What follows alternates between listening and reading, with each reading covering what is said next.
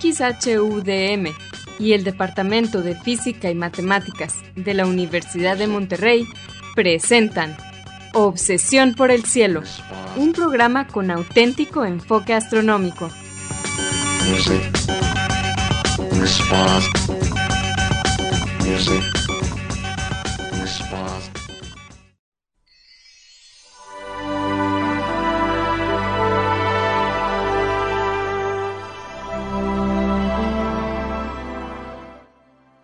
Buenas tardes. Sean todos bienvenidos a Obsesión por el Cielo, el único programa con enfoque astronómico y de exploración espacial en la ciudad de Monterrey y en la República Mexicana. Un servidor, Pedro Valdezada, profesor adjunto de astronomía del Departamento de Física y Matemáticas en la Universidad de Monterrey, les desea la más cordial bienvenida a este programa número 988 de Obsesión por el Cielo con fecha del martes 8 de noviembre del año 2022. En este programa, como en todos, comentaremos y pondremos en perspectiva algunas de las noticias que se relacionan con el estudio del universo y con la exploración del espacio que se dieron a conocer en estos últimos días. Y para ayudarme con esto, quiero darle la bienvenida a mi coanfitrión Edgar Armada. Buenas tardes, Edgar. Hola Pedro, muy buenas tardes y buenas tardes a todos nuestros amigos de Obsesión por el Cielo. Gracias por estar acompañándonos aquí eh, una hora más para platicar sobre lo que se nos hace interesante de los eventos astronómicos en el universo. Eh, como siempre, quiero mandar un saludo a nuestros amigos de Radio UDEM que nos ayudan a que este programa eh, salga al aire en el 90.5 de FM en la ciudad de Monterrey todos los martes de 7 a 8 pm. Eh, saludos a Salia Simón, Marco Cobos y Antonio Calderón y también a eh, los demás, los operadores. Eh, como siempre, pues gracias a todos.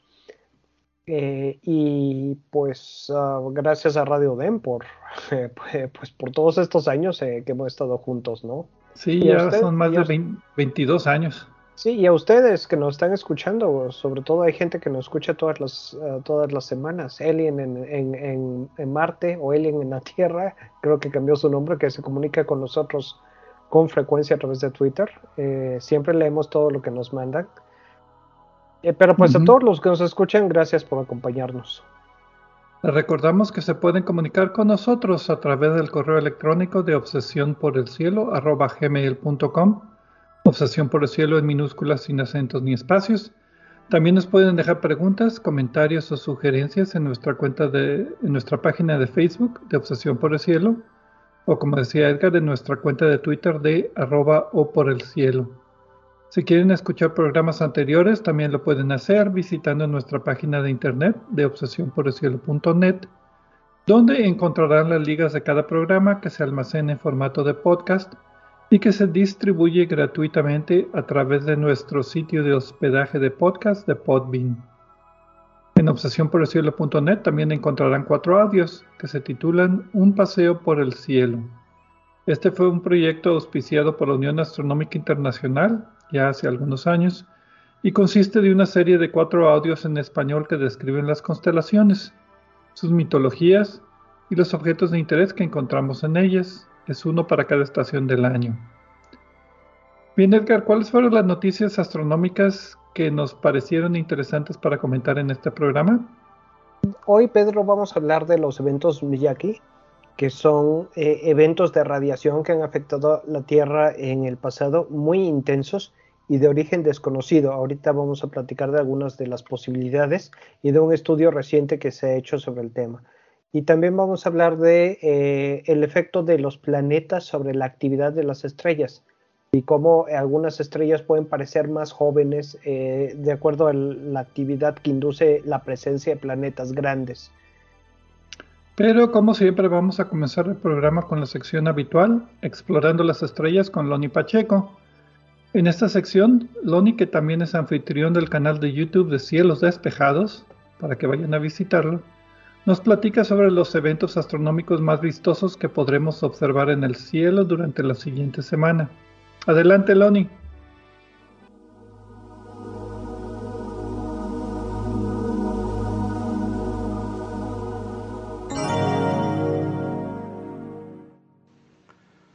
Hola amigos, soy Pablo Loni Pacheco, instructor de astronomía en el Observatorio de las Termas de San Joaquín, donde me encuentran todos los fines de semana.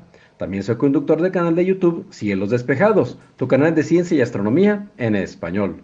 Bienvenidos a este espacio dedicado a los eventos 13 venideros. Esto es del 8 al 15 de noviembre de 2022.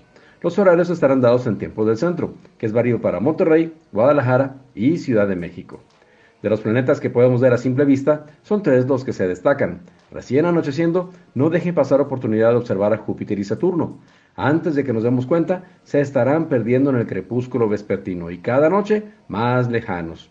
Siempre que nos veamos privilegiados por un cielo despejado y dispongamos del telescopio, conviene dedicar una sesión de observación para examinar los detalles en la atmósfera de Júpiter, el reboroteo de sus lunas, observar cómo se ocultan tras la sombra del planeta, y en el caso de Saturno, lo más asombroso, pues son sus anillos. Presentan también atención a la porción de estos que pasa por el frente del planeta, como la parte que se oculta por detrás, y la sombra que reciben los anillos del planeta gigante. El planeta que se asoma poco después de las 8 de la noche y que irá capturando nuestra atención es Marte. Y cómo no, ya que nos acercamos cada día más y eso lo hace más y más brillante. Su fulgor anaranjado lo delata y ya está tan cerca de la Tierra que a grandes aumentos revela rasgos en su superficie. Y como el planeta gira más o menos a la misma velocidad que el nuestro, serán evidentes los cambios de aspecto por su rotación. Es como la Tierra, dependiendo del lado que le veamos, serán los continentes que aparecerán. Y Marte es igual. Muestra conjuntos de manchas llamadas mares, como los mares de la Luna, que son regiones oscuras. La noche del martes 8 y madrugada del miércoles 9 de noviembre, veremos a la Luna acompañando a las Pléyades. Si bien el resplandor de nuestro satélite será tan intenso que tal vez necesitemos ayudarnos con los binoculares para echar un vistazo a las siete hermanas. Será antes de amanecer, después de las 6 de la mañana del miércoles, que veremos la menor distancia entre la Luna y las Pléyades. En tiempo universal, la conjunción de la Luna con las Pléyades acontecerá el 9 de noviembre a las 12 con 16 horas, con una separación angular aparente de 2.9 grados. El miércoles 9 de noviembre, la Tierra estará pasando entre el Sol y el planeta Urano, de manera que quedaremos alineados, Urano y el Sol en extremos opuestos del cielo. Por eso, en esta circunstancia, los astrónomos dicen que el planeta exterior estará en oposición. El planeta gigante y la Tierra estarán del mismo lado del Sol, Así que ahora que nos hemos acercado, Urano se verá un poco más brillante y ligeramente más grande que el resto del año. Es la mejor oportunidad para verlo con más detalle, bueno, un poquito más grande en todo caso, y un reto para los que tienen telescopio de 8 pulgadas o mayores, ya que podemos cazar sus tímidos satélites naturales. Observando desde afuera de la ciudad, podremos contar un puñado de ellos. En tiempo universal, la oposición de Urano acontecerá el 9 de noviembre a las 8.41 horas. Luego, la noche del 10 de noviembre a las 8 y media de la noche, o mejor aún, el viernes 11 a las 6 de la mañana, veremos que la Luna y Marte se acompañan en su travesía por nuestra bóveda celeste. Marte ya está tan brillante que si lo mantenemos centrado en el telescopio, lo podremos seguir observando aún después de amanecer a plena luz del día. En tiempo universal, la conjunción de la Luna con Marte acontecerá el 11 de noviembre a las 13.43 horas, con una separación angular aparente de 2.7 grados. La madrugada del sábado 12 de noviembre esperamos ver un incremento en los meteoros debido a la lluvia de las Táuridas del norte. Es una lluvia modesta, de la que se esperan unos 15 meteoros por hora, pero seguramente contaremos menos debido a la presencia de la luna menguante. Los meteoros aparecerán en cualquier parte del cielo, alejándose aparentemente de una región cercana a las Pléyades. En tiempo universal, la Tierra estará cruzando la porción más densa del torrente de meteoroides el 12 de noviembre a las 17.25 horas. El sábado 12 de noviembre, la Luna estará en el extremo norte de su trayectoria, dando oportunidad de explorar con nuestros telescopios las regiones que rodean el polo sur lunar y vislumbrar cráteres que permanecen mucho tiempo escondidos tras el borde de la Luna. Es el caso de cráteres como Cabeus y Drygalski. También da oportunidad de observar de perfil algunos cráteres interesantes cercanos al polo norte, como Metón, Anaxágoras y Scoresby. En tiempo universal, la Luna estará en el extremo norte de su órbita el 12 de noviembre a las 14.17 horas, con una declinación planetaria de, de 27.5 grados norte. La madrugada del lunes 14 de noviembre, la Luna se verá más pequeña que de costumbre, y no me refiero a su fase o porción iluminada, sino a su diámetro aparente. y es que se habrá alejado a una distancia de 404.900 kilómetros de la Tierra, y cuando está en el extremo más lejano de su órbita, decimos que está en apogeo. Apogeo no significa el mejor momento, significa lejos de la Tierra. En tiempo universal, el apogeo de la Luna acontecerá el 14 de noviembre a las 6.41 horas, cuando alcance una distancia, ya les decía, de 404.900 kilómetros de la Tierra. Mi fanpage en Facebook es Diagonal Divulgador de Astronomía, seguido y sin espacios. Les recomiendo también darse una vuelta por la página de la Sociedad Astronómica de Monterrey. Los espero la próxima semana en Explorando las Estrellas con Loni Pacheco. Yo, como siempre, agradezco su atención y les deseo cielos despejados.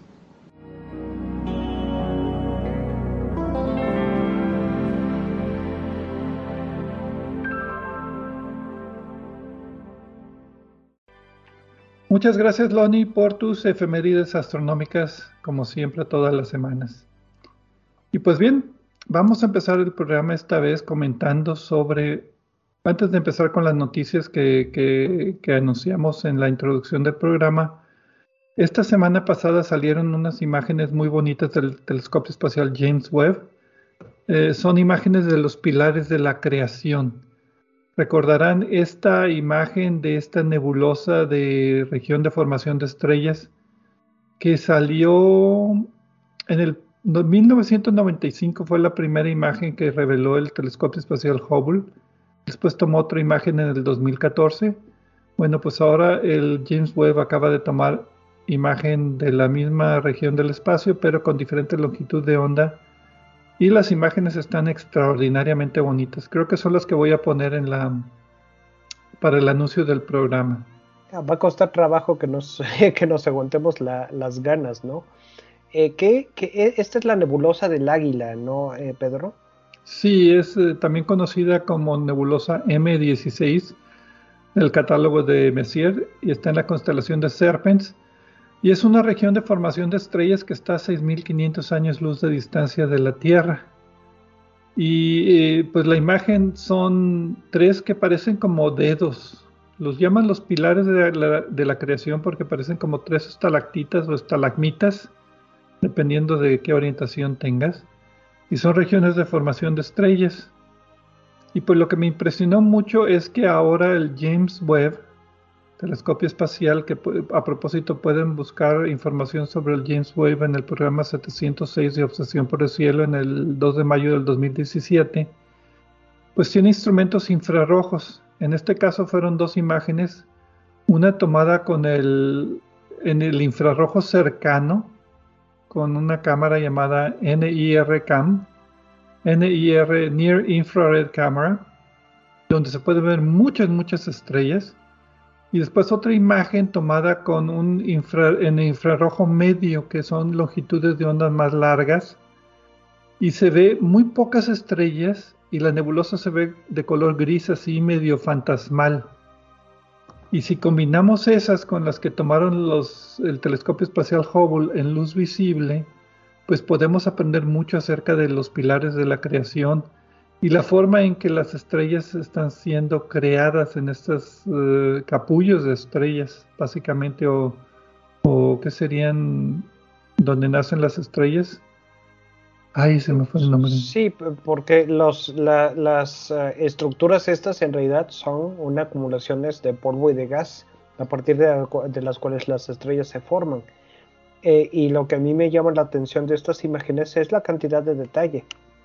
Realmente eso sucedió desde las imágenes originales del telescopio Hubble, donde se ve, se percibe la estructura tridimensional de estas, de estas acumulaciones de polvo y de gas, a partir de las cuales se van a terminar formando estrellas.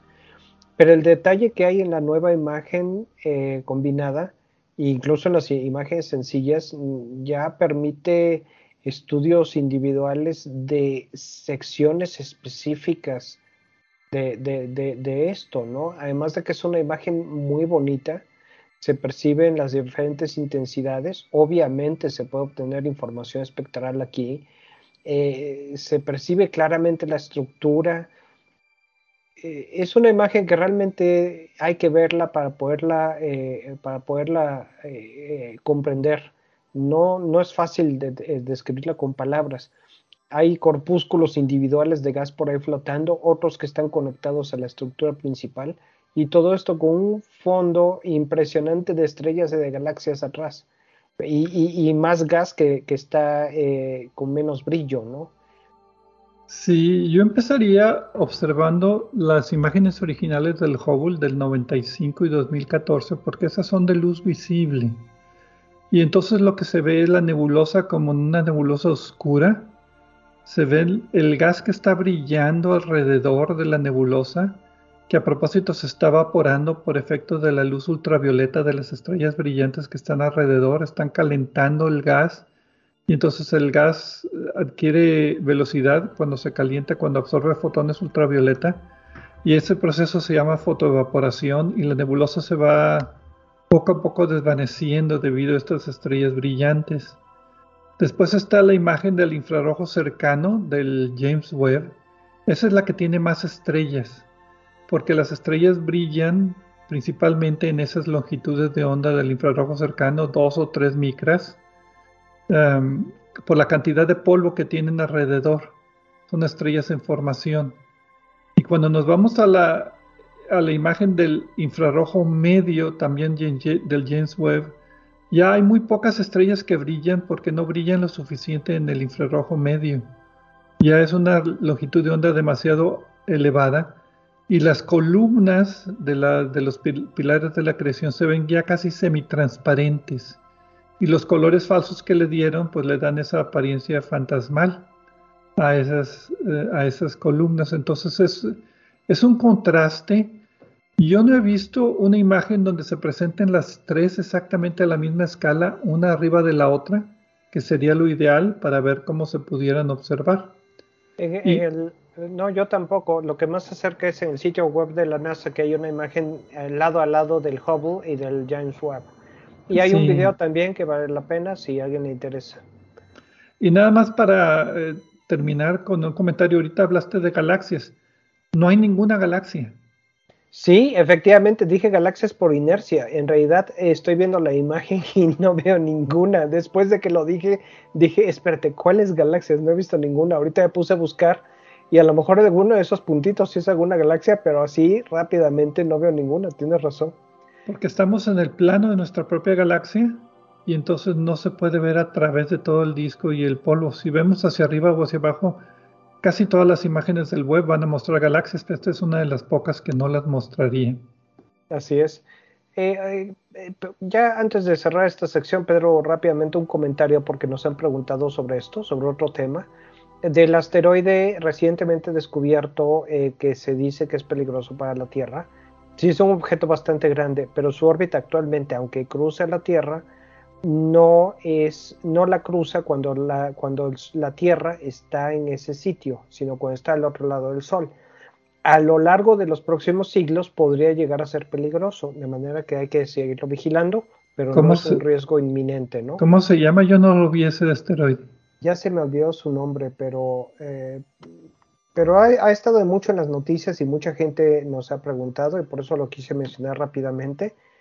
Eh, volviendo al tema, pues vean nada más la, imagen, les va a gustar, la imagen de los pilares de la creación que estábamos mencionando, después de este breve paréntesis. Bueno, vamos a una pausa y regresamos ya con las noticias astronómicas.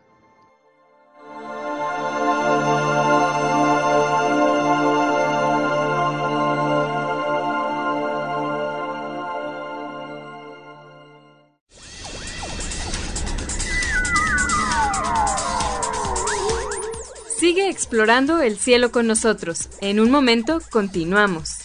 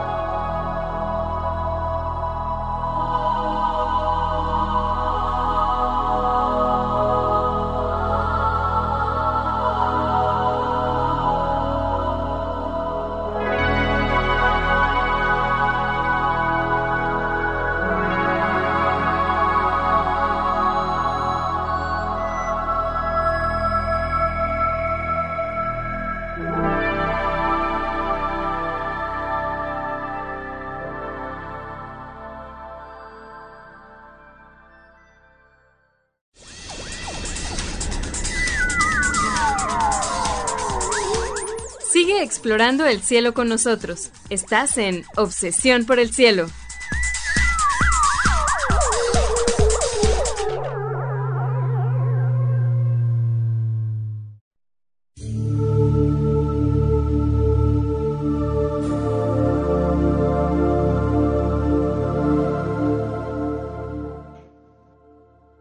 Regresamos a Obsesión por el Cielo con las noticias astronómicas de esta semana. Un servidor, Pedro Valdés, y Edgar Armada.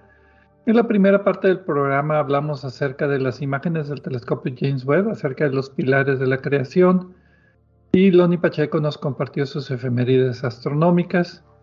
Y ahora nos toca hablar acerca de los eventos Miyake. ¿Qué son los eventos Miyake? Bueno, pues la noticia salió de un artículo publicado en Proceedings of the Royal Society A. Si hay un A, debe haber un B y un C. Hay un B, por lo menos. Se llama Modelando eventos de radiación cósmica en el récord de radiocarbono en los árboles. Entonces va a ser más de biología que de astronomía. Salió el 26 de octubre. Los autores son Kim Yuan Zhang, Utkarsh Sharma, Jordan Dennis y otros seis coautores y no tomé, ay fíjate, no tomé de dónde, qué universidades vienen. No mm. alcancé a ver el artículo original, nada más vi, alcancé a ver resúmenes. No, eh, qué lástima, porque este, eh, este artículo en los eh, en la publicación que mencionas, los Proceedings of the Royal Society A, puede estar interesante. Qué lástima. Y básicamente lo que los autores presentan es un estudio muy completo acerca de los eventos Miyake, que ahorita vamos a explicar qué son, pero que son encontrados en, los anillos de los troncos de los árboles. Ya ves que cuando los árboles crecen, lo hacen en forma de anillos, un anillo cada temporada de crecimiento. Y básicamente ahí se puede medir qué ha pasado en el clima terrestre durante esas épocas y concluyen que estos eventos son causados por eventos eh, muy raros, son super tormentas solares. Más bien, concluyen que no pueden concluir algo. Eh, ay, bueno, ahorita explicamos, pero básicamente tratan de explicar de dónde vienen estos eventos astronómicos que afectan el biosistema terrestre.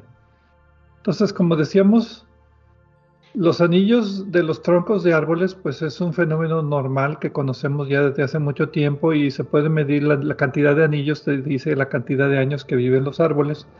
Y esos anillos crecen absorbiendo material del ambiente, del aire en particular, porque, y del todo, agua. Todo el aire, este, eh, todo el todo el árbol, vaya, absorbe material del ambiente, ¿no? Entonces, en esos, eh, eh, si estos anillos que son coincidentes con la edad del árbol, van absorbiendo material del medio ambiente, podemos eh, ver el material, los residuos de otros materiales y de otras sustancias que hay en cada uno de estos anillos.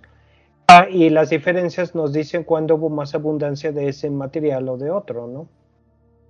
Y el otro, el otro tema son las tormentas de radiación. O sea, cuando hay una fulguración solar, que hay una liberación de rayos cósmicos del Sol que chocan con la atmósfera terrestre.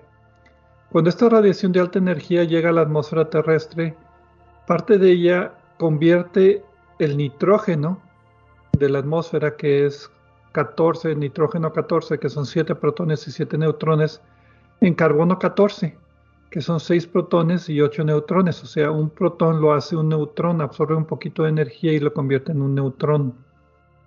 Y es, un proceso más complicado, pero básicamente es, eso es lo que pasa. Eso se llama también radiocarbono, el carbono 14.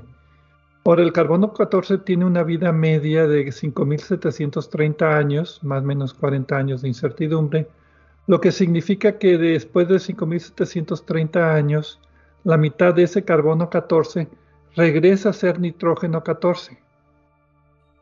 Entonces, con la cantidad de carbono 14 nosotros podemos calcular cuál es la edad de esa de esa parte de, ese tronco de árbol o de ese hueso o de ese animal porque digamos que cuando se muere deja de absorber carbono 14 entonces empieza a, deshacerse entre, entre, a nitrógeno 14 y empieza a desaparecer. Y usamos eso para datar cuándo fue que el animal estaba vivo. El animal o restos vegetales o, cualquier, lo que cualquier ser vivo. Que estaba vivo. Esa es la técnica que se utiliza para eh, cuando se está estudiando un sitio arqueológico para saber eh, la época en la que se está refiriendo. Por ejemplo, se pueden recolectar restos de materia orgánica eh, y básicamente lo que nos dice es cuando ese, ese ser vivo murió y fue entonces cuando se, dejó de absorber el carbono 14 porque ya no estaba respirando ni comiendo ni nada eh, y se empezó a, descomponer el aire, el carbono 14 y ya no estaba absorbiendo más el ambiente y según la cantidad que queda calculamos la, la edad, ¿no? Y algo similar en los anillos de los troncos de los árboles. Si ese año en particular hubo mucho carbono 14 en la atmósfera, se absorbe y se acumula en ese anillo en particular y sabemos que en esa época pues hubo una tormenta de radiación, por ejemplo. Sí, los anillos de los árboles tienen mm, dos capas. Una capa clara, que es la que corresponde al verano y inicios del, eh, perdón, a la primavera e inicios del verano, y una capa más oscura que corresponde con el eh, eh, otoño y el invierno. Y según eso, bueno, y también varía un poco en su composición, pero según eso podemos calcular el número de años de una manera bastante, bastante sencilla. Eh, se puede ajustar. De hecho, el método del carbono 14 sirve para calibrar el de los árboles y viceversa. Y ahora vamos al año 2012, cuando Fusa Miyake, un científico japonés, midió, fue el primero que midió en los anillos que había esta cantidad de carbono 14 que estaba en exceso en algunos de esos anillos y detectó que en los últimos 10.000 años había habido seis, seis años donde había habido una gran tormenta de radiación que había causado una gran acumulación de carbono 14 en la atmósfera. Entonces eh, creo que él puso las fechas como 774 eh, de nuestra era, el año eh, el año 993 también, y también pues tiene otros de otras eras anteriores, 663 antes de Cristo, 5259, etcétera. Pero bueno, eh, la publicación origen de Fusa Miyake fue de nada más científico el de 774. Eh, estudios posteriores encontraron este, lo que ahora se llama como los eventos Miyake en 993 eh, y en 663 a.C. y también en épocas prehistóricas, 5259, 5410, 7176 antes de la era común, ¿no? Y habían, básicamente, la causa que habían dicho es que eran tormentas solares de 50 a 100 veces más intensas que el evento Carrington que ya hemos hablado aquí en Obsesión por el Cielo este fue un evento de un destello en el Sol en 1859 que llegó hasta la Tierra, causando una gran cantidad de estragos en esa época, pero fue antes de que hubiera electricidad. Ahorita con los satélites geoestacionarios y de comunicación sería un desastre si tuviéramos uno de estos eventos Carrington. Bueno, pues, pero no fue antes de que hubiera electricidad.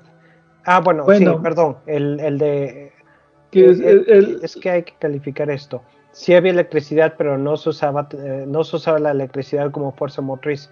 El más parecido quizá es el de eh, otro evento más reciente que hubo que afectó parte del hemisferio norte, particularmente en la provincia de Quebec, en Canadá, tuvieron problemas con la generación. En el evento de Carrington, hasta si, si no estoy equivocado, tuvieron problemas de que las líneas telegráficas recibían esta energía y generaban electricidad, de manera que los operadores de telégrafos desconectaron las baterías y podían transmitir. Sí, y también tenían choques eléctricos. También tenían choques eléctricos, mejor ya ni tocaban eso, ¿no? Sí, pero básicamente es una fulguración solar directa hacia la Tierra y la radiación causa estos estragos en la atmósfera. Bueno, estos eventos Miyake son 100, 50 a 100 veces más intensos que este evento Carrington. Entonces, Eh, básicamente lo que los autores hicieron, ya regresando aquí al estudio, es hacer un récord completo de los anillos de árbol, registrando todos los eventos Miyake y de alguna manera correlacionarnos. No estuve muy seguro cómo, porque como no tuve acceso al artículo no pude ver cómo. Y eh, eh, básicamente lo que ellos encontraron es que los eventos Miyake al principio como que querían decir que estos eventos no dependían de la radiación solar, porque eran como medio instantáneos, como que estaban diciendo que venían a lo mejor de fuera del Sol, pero terminan concluyendo que son tormentas super, de superdestellos solares que duran, pueden durar varias semanas o meses en lugar de eventos individuales como el evento Carrington que fue nada más una sola fulguración. Aquí como que dicen que es o una serie de fulguraciones enormes que suceden en un intervalo de tiempo de un año aproximadamente, unos cuantos meses, o a lo mejor que son eventos que no, no comprendemos. No quedé muy claro. Eh, no, es que proponen las dos cosas. Yo tampoco tuve, eh, eh, tuve acceso al artículo original, pero he leído varios reportes de gente que sí lo tuvo. básicamente, la propuesta es que cada uno de estos eventos basado en eh, récords de árboles más amplios, tomando en cuenta tantos como pudieron obtener, es que cada uno de estos eventos entrega entre una y uno y cuatro años del el equivalente a uno a cuatro años de radiación de una sola. Eh, originalmente lo que habían pensado eh, otros estudios es que en los árboles cercanos a las regiones polares había más señal de este, de este evento. Pero ellos en, sus conclusiones dicen que esto no es lo que encontraron. Y lo más, otra cosa interesante es que estos eventos no están relacionados con el ciclo solar de cada 11 años como las fulguraciones normales a las que estamos acostumbrados, sino que pueden llegar en cualquier momento, coincidiendo o no coincidiendo a la mitad o a los tres cuartos, en cualquier momento del ciclo eh, de 11 años del Sol. Y esto sí se puede correlacionar bastante. Eh, otra cosa que, identifican es que, como tú dices, que algunos de estos eventos pueden eh, ser que le distribuyan la radiación más de un año. O sea, que sea, no sea que toda la radiación llegue en un día, sino que se distribuya a lo largo de un año lo cual tampoco coincide con eh, una, eh, un destello solar, una llamada solar grande, ¿no? que es un evento más discreto. Y el problema es, a fin de cuentas, la conclusión es que aunque originalmente se quería relacionar esto con, eh, con el Sol, puede ser que no sea realmente el Sol lo que está causando esto se han considerado, eh, pues desde destellos de rayos gamma, eh, otros cataclismos eh, que ya hemos mencionado otras veces en el programa, supernovas, explosiones de estrellas de neutrones magnetizadas, hasta cometas, aunque no estoy seguro de los cometas cómo lo, cómo lo, cómo lo hicieron. Hay un artículo sobre eso que no he leído. Pero la conclusión básicamente es que, no, que no sabemos, ¿no? entonces, aquí hay varias posibilidades. Una, que hay un tipo de, puede haber un tipo de cataclismo de radiación que afecta a la Tierra que no hemos identificado, o puede ser que sea otra cosa completamente distinta. Tal vez ni siquiera tenga que ver con la, eh, con la, con la Tierra, digo, con, la, con el espacio y sea un evento terrestre, aunque no se me ocurre cómo podría ser. Simplemente no sabemos, pero en vista de la intensidad y peligrosidad de estos eventos, pues vale la pena seguir investigando, ¿no? Pues a mí lo que me pareció es que primero decían, ok, no tiene que ver, no está correlacionado con el ciclo solar de actividad solar de 11 años, como que entonces diciendo que no es el Sol. La latitud no depende, o sea, si fuera tormenta solar sería menos notable en los árboles de altas latitudes. Bueno, ellos vieron que en eso no era. Como que están tratando de decir que no es el Sol, pero a finales de cuentas como que dijeron, pues sí, no se nos ocurre ninguna otra cosa más que sea el sol, pero que no sean eventos puntuales como el evento Carrington, sino que pueden ser eventos de continuidad de varios meses. Sí me explico, pero tienen que ser solares. eh, no necesariamente supernovas o destellos de rayos gamma. Como que, no, no, se querían comprometer, nada más estaban diciendo cuándo sucedieron y con qué no está correlacionado, no con qué sí está correlacionado, porque pues tampoco dicen, sí, la supernova del año fulanito pudo haber sido causada después de tanto tiempo de viaje de las partículas, etcétera, etcétera. Lo que ellos dicen, como prácticamente cualquier científico en esto, es que se hacen falta más datos para tener una imagen más clara de cómo suceden estos eventos.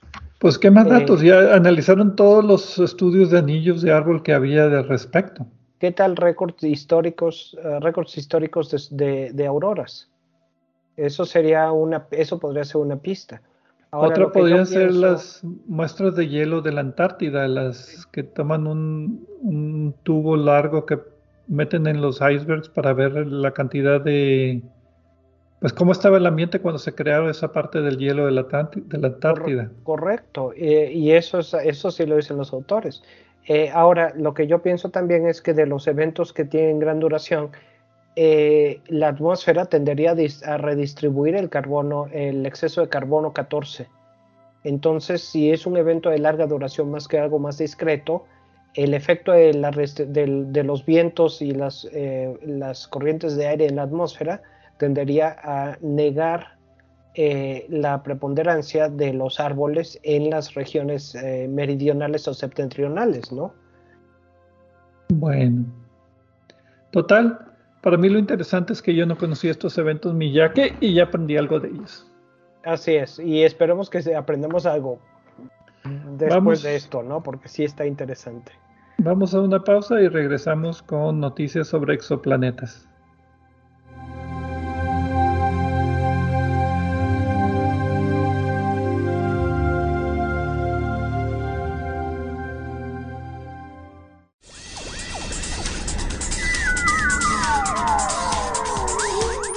Sigue explorando el cielo con nosotros. En un momento continuamos.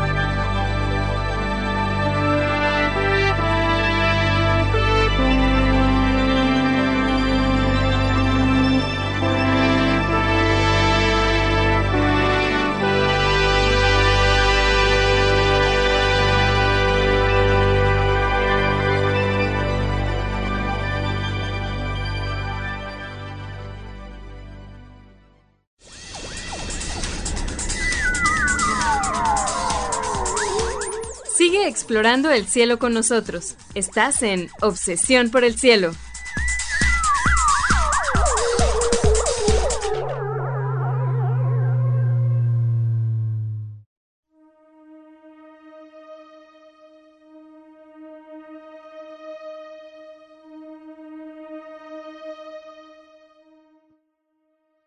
Regresamos a Obsesión por el Cielo con las noticias astronómicas de esta semana. Edgar Armada y un servidor, Pedro Valdés. En la segunda parte del programa hablamos acerca de los eventos Miyake y las tormentas de radiación solar que tiene que ver con los anillos en los troncos de los árboles y la radioactividad del ambiente, etcétera, etcétera. Un estudio interesante ligando la biosfera terrestre con los, digamos, eventos astronómicos. Y en la primera parte, pues hablamos acerca de la imagen de los pilares de la creación que fue recientemente liberada por el telescopio James Webb. Y también Loni Pacheco nos compartió sus efemérides astronómicas. Pues ahora en esta tercera parte vamos a hablar acerca de planetas extrasolares, planetas extrasolares gaseosos como Júpiter, que orbitan muy cerca de sus estrellas y que sorprendentemente pueden extender la vida de sus estrellas aparentemente. Un pequeño paréntesis, eh, les recomiendo y les recuerdo que escuchen nuestro programa mensual disponible nada más en, post, en podcast, eh, Obsesión por el Cielo punto focal, donde junto con el doctor Gerardo Ramón Fox platicamos de varios de los temas que, hemos cubierto eh, en el pasado eh, en Obsesión por el Cielo y también de otros temas que no hemos cubierto de tipo astronómico. Es un programa mensual que sale el primero del mes de cada mes. Y en esta ocasión hablamos acerca de la estructura de la Vía Láctea. Y pues, pues bien, ahora bien, regresando a los planetas extrasolares, el título de la publicación es Interacción de marea entre las estrellas y el planeta y el impacto observable en actividad estelar en sistemas binarios amplios con planetas. Salió en la Monthly Notices of the Royal Astronomical Society esta semana pasada y también este sí está disponible en los archivos Archive para distribución libre. Los autores son Nicoleta Ilk, Katja Poppenhager, Marise Hosseini y creo que son, son los únicos tres, del Instituto de Astrofísica de Leibniz y de la Universidad de Potsdam en Alemania. Espero haberlos pronunciado correctamente esta vez. Y básicamente lo que los autores dicen es que si un planeta gaseoso está cerca de una estrella, puede afectar la, la, vida, puede prolongar la vida de la estrella. ¿Cómo lo hace? Pues ahorita vamos a ver que se me hizo interesante pero no convincente. Eh, ok. Bueno, eh, no discuto sus datos, pero no estoy tan seguro de sus conclusiones y también eh, como que lo que están describiendo puede ser tanto, tanto algo que ocurra siempre y que ya está descontado o más que un fenómeno nuevo, ¿no? aunque sí encuentra una diferencia, porque ahorita vamos a decir cómo, le, cómo, cómo, cómo obtuvieron sus datos. básicamente, fondo. Sí, bueno, básicamente lo que dicen es que las estrellas que tienen Júpiteres calientes, por acción de sus fuerzas, de las fuerzas gravitacionales que estos planetas grandes tienen al orbitar cerca de sus estrellas, hacen que las transfieren momento a la estrella y hacen que gire más rápido y el resultado es que produce más emisiones de rayos X. Y estas emisiones, esta actividad de rayos X eh, más intensa, hace parecer que las estrellas sean más jóvenes de lo que en realidad fueron. Y la forma en la que hicieron esto es comparando estrellas similares que están en sistemas dobles. Eh, en, una de estas de este grupo de estrellas eh, una de estas, de estas estrellas compañeras con planeta tipo Júpiter gigante que está ejerciendo este, este, esta acción y la otra no, y detectaron la diferencia en las emisiones de rayos X. Ok, ya, resumiste todo el, artículo eh, bastante bien. Pero ahora viene la parte interesante. Evolución estelar. Para principiar, cuando las estrellas se forman de material gaseoso de, eh, la nebulosa, están rotando y, conforme se compactan, rotan rápidamente. Esa rotación rápida causa actividad magnética porque el campo magnético se enreda en las estrellas y esa actividad magnética del campo magnético, cuando se juntan las líneas de campo magnético, se reconectan, causan fulguraciones que causan rayos X. ¿Ok? Entonces, por mucho tiempo, las estrellas que rotan rápidamente y que tienen mucha actividad de rayos X, eh, por esta rotación rápida, pues se consideran como estrellas jóvenes. A medida que las estrellas envejecen, la rotación se hace más lenta y por lo mismo este efecto magnético causa menos fulguraciones y, son, emite menos rayos X, porque los rayos X nada más se, emiten en las fulguraciones. Entonces, la rotación de la estrella y la cantidad de rayos X que emite ha sido una medida burda de la edad de la estrella. Entonces aquí se, conocía desde antes teóricamente que los planetas extrasolares jovianos, gaseosos, que estén cerca de, las estrellas Júpiter calienten, como tú decías, como está rotando, como está eh, moviéndose alrededor de la estrella de forma rápida porque está muy cerquita, le transfiere el momento angular y hace que rote más rápido. Y al rotar más rápido causa más fulguraciones por estos campos magnéticos y aparenta que la estrella es más joven. Ok. Eso se conocía de forma teórica. Y ahora aquí lo interesante es que estos autores encontraron una forma de comprobar eso. ¿Y cuál fue? Tres docenas de sistemas en rayos X, eh, incluyendo 10 de ellos. Son binarios, sistemas binarios. Todos binarios y con planetas tipo Júpiter calientes que inducen este efecto. Bueno, uno de, uno de los dos, uno de los compañeros del sistema binario. Y de estos 10 sistemas observaron con el telescopio espacial Chandra y 6 con el, el, telescopio XMM Newton de la Agencia Espacial Europea. Algunos de ellos observados con ambos instrumentos, ah, estos instrumentos espaciales, ¿no? La idea de que ellos dijeron es que, bueno, en estrellas binarias, vamos a buscar estrellas binarias donde las binarias, cada una de las dos sean iguales de la masa y las dos se formaron al mismo tiempo, tienen la misma edad, pero una de ellas tiene un planeta extrasolar y la otra no. Entonces, si este efecto que se conocía de los planetas extrasolares cercanos es real, la, estrella que tiene el planeta extrasolar va a emitir un poquito más de rayos X porque va a, va a rejuvenecer la estrella, no permite que, avance la edad tan rápida como la otra.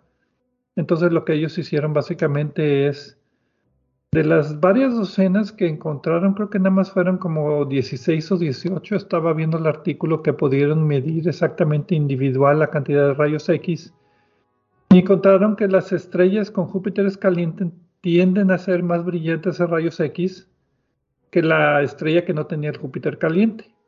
Entonces la conclusión de ellos es que las estrellas con Júpiteres calientes mantienen la apariencia joven de la estrella, porque se sabe que las dos tienen la misma edad en realidad, pero el Júpiter caliente la está manteniendo joven. No sé si me expliqué. Sí, creo que sí, y hay que decir eh, que realmente la, edad de la, más bien la, edad de la estrella no es, no están haciendo que la estrella sea más joven en el sentido estricto, sino que de ese, que se parezca como si fuera más joven. Ándale, es, Entonces, yo, la analogía que yo hice es que es cirugía plástica, aparenta ser más joven pero tiene la misma edad. La, eh, correcto, y, la, y la, la, aplicación de esto pues es que cuando alguien esté tratando de determinar la edad de una estrella para la cual se usan estos y otros métodos, tome este posible efecto en cuenta para saber si la estrella eh, tiene una influencia externa que puede hacer que parezca más joven como sería la presencia de planetas tipo Júpiter caliente, que son bastante comunes, eh, hay, hay, que tomar en cuenta esto y su estudio, aunque con una muestra relativamente pequeña, que no deja de ser más grande que otras muestras anteriores, da una cuantificación y una idea de la magnitud de este efecto, ¿no? Ahora lo que yo me pregunto es que si el efecto es real, que a la hora de la evolución de las estrellas, cuando llegue a sus etapas de gigante roja, la que tenía el Júpiter caliente se va a tardar un poquito más o no. No quedó muy claro. No, y yo creo, no quedó claro, pero, pero no entran allí en el estudio. no se meten en eso y creo que hacen bien, porque eso, eso puede ser una cosa u otra o, una cosa parcial, ¿no? No, y lo pregunto porque si tú tienes la estrella que está rotando con mayor rapidez por causa del exoplaneta, literalmente estás afectando nada más la capa exterior de la estrella o estás afectando de alguna manera el núcleo, que la rotación del núcleo hace que se ensanche del ecuador y ese ensanchamiento hace que esa parte no sea tan efectiva en fusión nuclear y que en realidad la fusión nuclear sea un poco más lenta en su proceso que una estrella que no tenga esa rotación rápida. ¿Me explico? Sí, y hay otras consideraciones, Pedro. Por ejemplo, nucleosíntesis. Eh, esto afecta la forma en la que la estrella está, está fusionando material y formando nuevos elementos. Eh, hay la, otra es también eh, la cantidad de energía, el, el, equilibrio energético de la estrella, ¿no? Está eh, emitiendo más radiación, eh, la energía tiene que ver, depender de algún lado, o está simplemente colocando esta energía en otro lugar, lo cual también puede tener efectos en, otra, en otros aspectos de la estrella. eh, hay muchas, muchas incógnitas, ¿no? No es, realmente creo que más en que modificar la edad aparente puede ser algo que modifica la evolución de la estrella. Bueno, pero por lo menos lo que los autores sí pudieron comprobar de manera un poquito más convincente es este efecto de que planetas jovianos cerca de sus estrellas, Júpiteres calientes, afectan a la estrella por marea gravitacional, o sea, lo que se había considerado como teórico, pues ya es observable eh, de una manera pues muy directa, o sea, tomando la otra estrella de gemela como comparación, la que no tenía el planeta extrasolar, que eso pues ya fue bastante interesante. Ahora si el efecto es real o no, como tú decías, ya es para otro estudio, pero pues para mí es lo que yo tenía en mente, bueno, es, es, es, más joven en realidad, prolonga la vida o es nada más cirugía plástica y se muere igual. O sea, la expectativa de vida sigue siendo la misma. Pero bueno, ese soy yo. Un poco más, eh, más, más preciso. Cuando alguien quiere saber la edad de una estrella, lo hace por algo. Eh, por la relación que tiene la edad de una estrella con el fenómeno que se está estudiando. En este caso, pues introduce una nueva variable. Puede o no tener relación con el fenómeno que está estudiando. Eso sería lo más interesante. Ok. Bueno, pues ¿alguna otra novedad más acerca de esta noticia? Eh, pues no. Pues Creo que son dos, dos, noticias que nos dejan eh, un poco en suspenso, pero pues no deja de ser interesante. Así es la ciencia, no siempre responde lo que queremos que, responda, pero pues son pasos incrementales en lugar de, de, de, saltos gigantescos como, pues como lo hizo Einstein, ese fue un paso gigantesco, estos son pasos incrementales del conocimiento del universo. Y pues bueno, muchas gracias a todos por escucharnos aquí en Obsesión por el Cielo en esta semana y nos veremos la próxima semana con más noticias astronómicas de interés.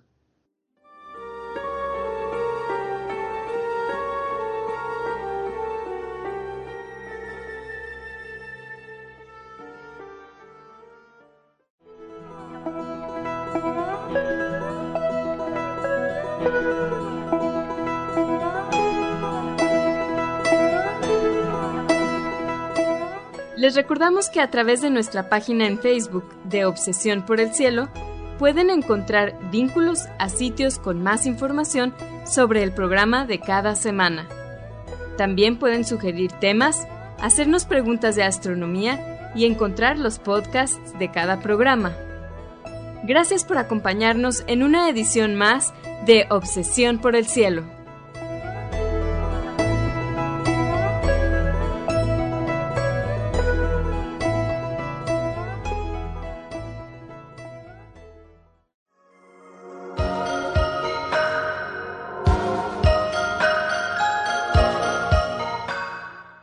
Sintonizas XHUDEM 90.5 frecuencia modulada, 3000 watts de potencia, transmitiendo desde el Laboratorio de Medios de la Universidad de Monterrey. Avenida Morones Prieto 4500 Poniente, Colonia Jesús M. Garza, San Pedro Garza García, Nuevo León, México. Radio UDEM 90.5